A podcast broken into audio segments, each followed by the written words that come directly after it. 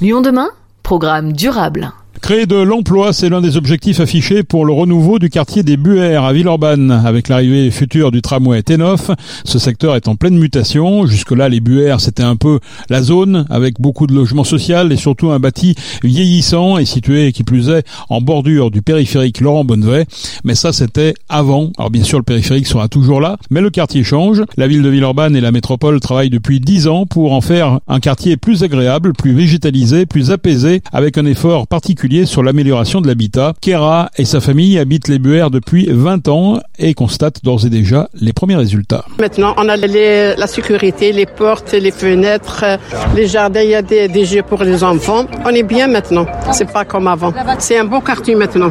Chaque fois que quelqu'un me dépose, eh ben, il me dit que euh, il est beau votre quartier. C'est ça que moi j'ai aimé. C'est pas comme avant. Non. Moi j'ai la joie quand il me dit vous habitez dans un beau quartier. Surtout vers chez moi. Euh, derrière, c'est euh, magnifique, la vérité. Les Buères fait partie des 37 QPV, quartiers prioritaires de la politique de la ville, répartis sur les 59 communes de la métropole. Villeurbanne en compte 6 à elle seule. Pas question pour autant de faire table rase du passé dans ce quartier. Seulement 150 logements sont démolis. Pour le reste, il s'agit essentiellement de réhabilitation, y compris la barre de 140 mètres, très représentative des années 60. Les explications du maire de Villeurbanne, Cédric Van Stevendel. Les habitants trouvaient que le bâtiment était euh, pas assez euh, entretenu, qu'en tout cas il y avait aussi des questions de consommation énergétique importantes. Ils voulaient aussi euh, préserver les cœurs de ce qu'on appelle le cœur d'îlot, d'avoir des espaces où les enfants peuvent jouer avec des voitures qui ne peuvent pas venir les heurter et pouvoir aussi un peu les surveiller pour une partie d'entre eux depuis les appartements. Donc nous on a essayé de construire un projet avec S Métropole Habitat qui soit à la hauteur de ces attentes. Les retours sont bons aujourd'hui, mais je crois qu'ils sont bons un parce que dans les logements il y a eu beaucoup de travaux qui ont été faits, mais aussi parce qu'on a pris le temps de construire avec eux les espaces extérieurs, les cheminements, où est-ce qu'on met les voitures, où est-ce qu'on les met pas. Euh, et les projets aujourd'hui de transformation, c'est ça. Il faut prendre du temps, il faut être euh, volontariste et ambitieux dans ce qu'on fait pour que ça change vraiment la vie des gens, que ça change aussi l'image qu'ils ont du quartier et puis l'image que ça renvoie d'eux parce qu'ils habitent dans ce quartier. Et donc à partir de là, ben, on arrive à avoir des projets de transformation. Et puis ensuite, il n'y a pas simplement le bailleur et le quartier, il y a aussi ce qu'on fait autour, l'aménagement de la rue du 8 mai 45, l'annonce de l'arrivée euh, du tram sur la place, sur le rond-point Charles de Gaulle. Et donc c'est tout ça qui à un moment finalement on dit aux gens en fait de vous, vous êtes de cette ville, vous êtes de ce territoire et la qualité du projet qu'on fait dit cela. Pourquoi avoir gardé cette horrible barre? Alors d'abord elle n'est pas du tout horrible. Là actuellement elle est horrible mais vous avez juste derrière moi des appartements traversants avec des vues incroyables et les gens nous ont demandé de la garder, les habitants, parce que la barre est aussi une protection sonore, physique par rapport au reste du quartier. Ça fait un espèce d'intimité pour le cœur. Et ceux qui étaient dedans nous ont tous dit que si on réhabilitait les logements, les logements étaient de qualité. Et dans un moment où il faut faire attention aussi euh, à, nos ressources, eh bien, c'est plus euh, écologique de garder un bâtiment et de le réhabiliter complètement que de le démolir, notamment sur les effets de bilan euh, carbone. Derrière moi, il y a un projet extrêmement ambitieux. C'est presque comme si on allait construire des nouveaux logements, en fait, mais en gardant le bâtiment et l'infrastructure d'origine. Un travail partenarial aussi avec l'État. L'État en met, assez à la corbeille de la mariée Sur ce projet-là, l'État a été très volontariste et nous a bien accompagnés. Moi, je m'inquiète maintenant des annonces à venir et j'espère que la première ministre, que ça soit demain avec la rencontre avec euh, les maires des villes qui ont été concernées par les émeutes ou lors du CIV euh, du Conseil interministériel des villes euh, de vendredi, il y aura des annonces ambitieuses en matière de politique de la ville et de rénovation urbaine. Mon inquiétude, elle est que, à peine nommée, la ministre de la ville a eu cette phrase très malheureuse la politique du chéquier, c'est fini. C'est un indicateur très anxiogène pour les acteurs qui se mobilisent sur ces quartiers. Ça fait comme si, en fait, ce qu'on avait fait depuis 20 ans pour toutes celles et ceux qui se mobilisent dans les quartiers n'avait rien fait et avait dépensé l'argent public sans être euh, raisonnable, euh, précautionneux. C'est pas du tout ce qu'on voit en tout cas sur la métropole. Moi, c'est pas ce que j'ai vu dans mes fonctions politiques au, sens autour du logement euh, pendant les dix dernières années. Je trouve qu'on a au contraire des acteurs qui sont très attentifs à l'argent public et qui ont fait des transformations de très grande qualité. Donc celles et ceux qui veulent dire que l'ANRU ça marche pas, que intervenir dans les quartiers ça marche pas, ben d'abord on les invite à venir sur la métropole et puis surtout on les invite à aller rencontrer les gens. Un nouveau pôle économique verra le jour, un programme immobilier mixte comprenant des activités en rez-de-chaussée et des bureaux en étage. C'est la SBU, la Société Villeurbanaise d'Urbanisme, propriétaire des gratte-ciels, qui est en charge de ce pôle.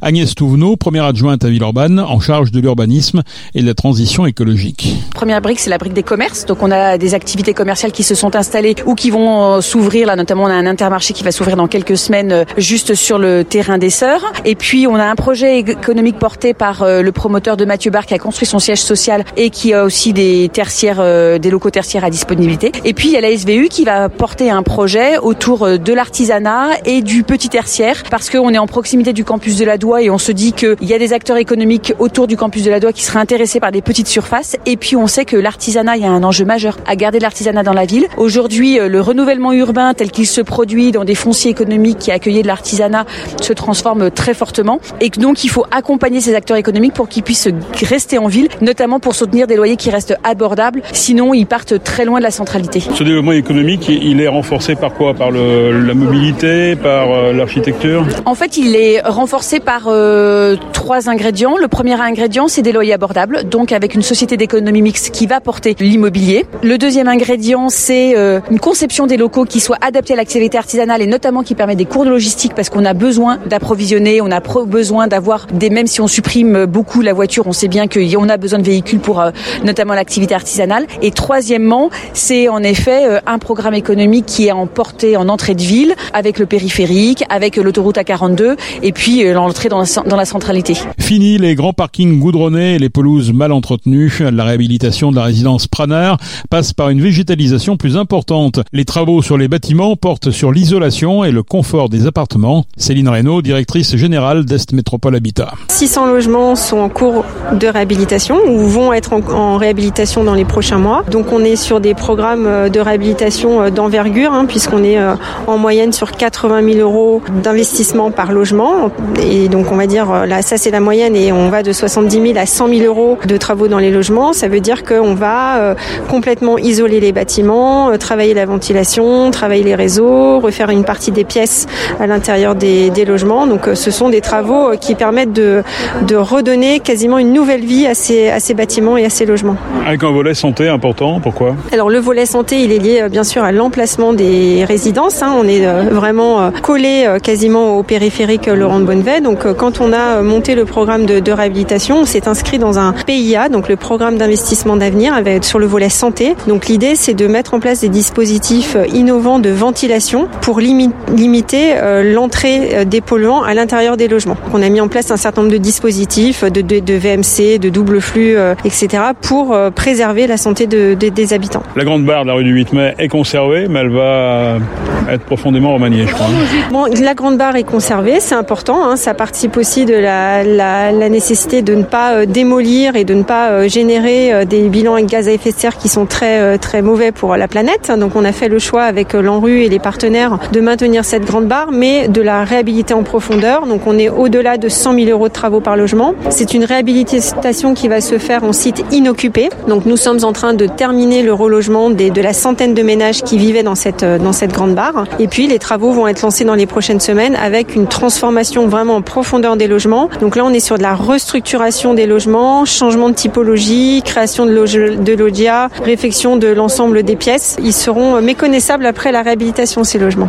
Et ils accueilleront des étudiants? Alors ils vont accueillir des familles, hein, donc euh, bien, bien évidemment sur, une, sur deux tiers à peu près du, du, de, la, de la grande barre, et puis euh, deux allées de logements étudiants, 48 logements étudiants, qui permettront de poursuivre la diversification euh, de l'habitat sur le quartier. Est-ce que les loyers restent abordables ou est-ce que le quartier se boboise? Alors non, ils restent abordables. C'est un souhait aussi qu'on a. Qu'on a hein. Est Métropole Habitat est un, un bailleur social. On a une, une mission sociale qu'on affirme, qu'on souhaite affirmer. Donc dans le cadre de la réhabilitation, bien évidemment, on peut augmenter les loyers, mais on vigilant à le faire de manière proportionnée. À la fin des travaux de réhabilitation, là sur les bars qui ont déjà été réhabilités, on sort avec des loyers qui ne dépassent pas 4,50 euros du mètre carré. Donc on est très très en deçà des loyers qui sont pratiqués sur le parc privé.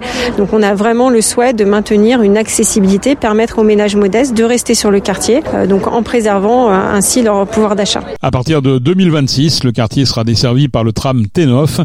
Les BER seront alors à 12 minutes seulement des Charpennes.